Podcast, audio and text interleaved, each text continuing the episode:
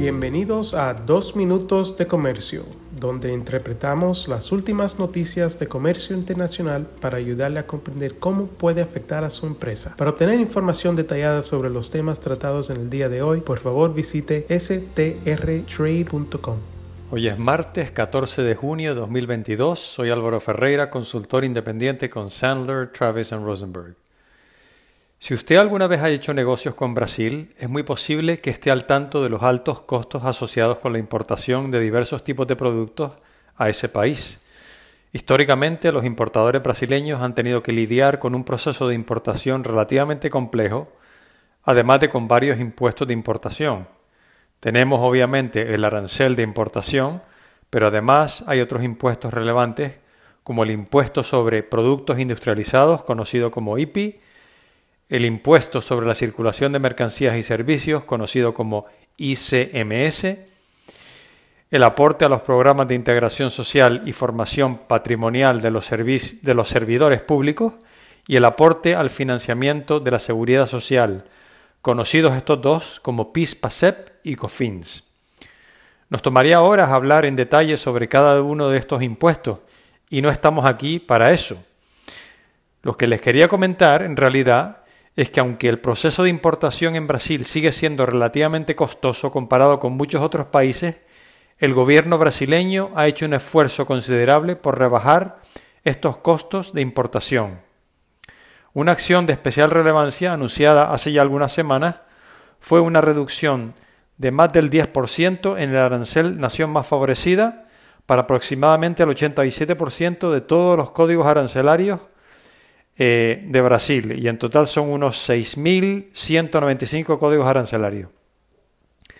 Brasil aplicó una reducción arancelaria similar a estos mismos códigos arancelarios el pasado 12 de noviembre, lo que significa que en promedio estos productos se han beneficiado de un recorte arancelario de un 20% en los últimos seis meses aproximadamente.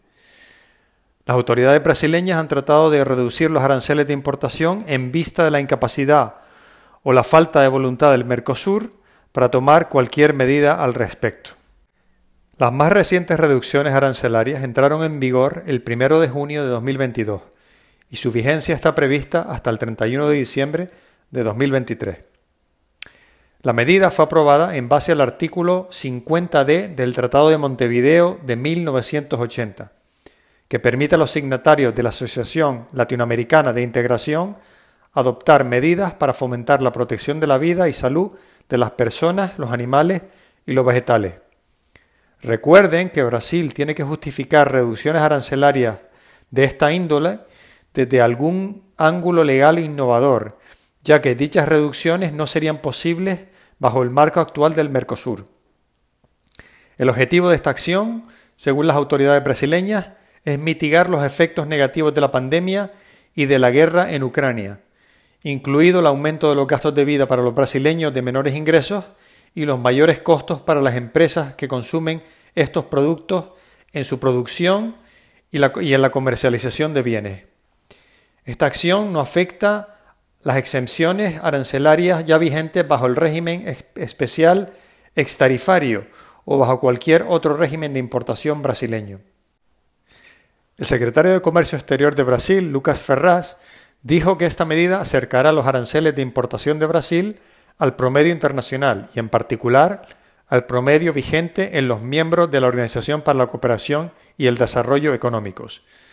Brasil ha tomado medidas agresivas en los últimos meses para reducir los aranceles e impuestos de importación, incluida la reducción a partir del 1 de abril del IPI en un 18,5% con respecto a los productos clasificados en la partida 8703 que son vehículos automotores, y en un 25% con respecto a todos los demás productos, excepto los productos incluidos en el capítulo 24 del sistema armonizado. Es muy posible que Brasil siga implementando medidas adicionales para reducir tanto los costos como la complejidad del proceso de importación. Y en Sandler, Travis Rosenberg le estaremos dando seguimiento a todas estas acciones. Aprovecho para seguirles agradeciendo su sintonía y para enviarles mi más cordial saludo. Con profesionales en nueve oficinas, Sandler Travis Rosenberg es la firma de abogados más grande del mundo dedicada a asuntos legales de comercio internacional, aduanas y exportación. Este podcast es exclusivamente para fines informativos y no constituye un servicio legal. La contratación de un abogado es una decisión importante que no debe estar basada solamente en publicidad. Pídanos que le enviemos información gratuita por escrito sobre nuestras cualificaciones y experiencia. Envíenos un correo a strespanol.strtrade.com.